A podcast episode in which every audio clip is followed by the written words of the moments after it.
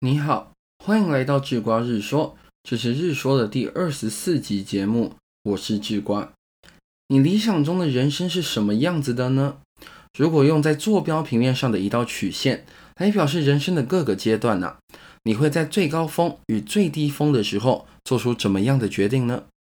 你会在人生的最高潮的时刻乘胜追击，在人生最落寞的时候黯然退休，还是在最风光的时候啊戛然隐退，而在最低潮的时候绝地反攻呢？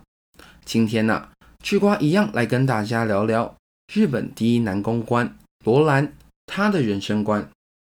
截至今天呢，这周的智瓜日说。用了三天的节目篇幅来介绍罗兰这个人，而且介绍词用的都是日本第一男公关。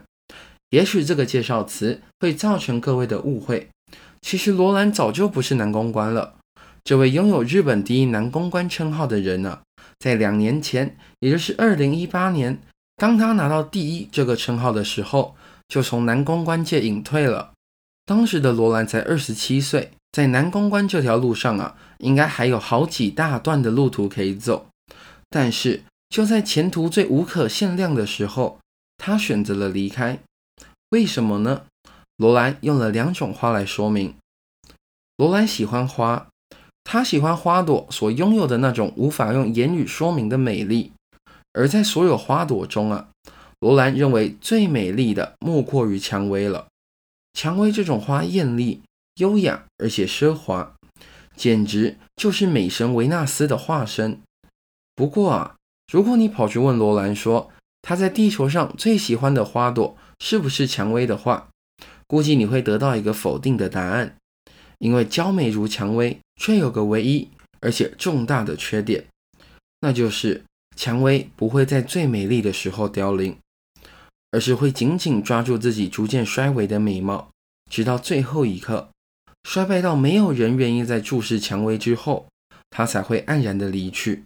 相对于蔷薇的黯淡退场啊，樱花则会像烟火般华丽的绽放后，迅速的离去。因此，樱花才是罗兰最为推崇的花朵。樱花毫不费力地就让那华丽盛开的花朵凋零，没有一丝眷恋。也正是因为樱花的这个特点呢，让全世界的人们为之疯狂。感受到无法言喻的震撼。Seven Eleven 在二零一八年推过一系列名字为“樱花七日”的广告，那个广告词啊打的真的是好。西瓜给你念念：樱花的美，从盛开到凋谢，期限是七天，成千上万的人却为此从世界各地涌入追逐。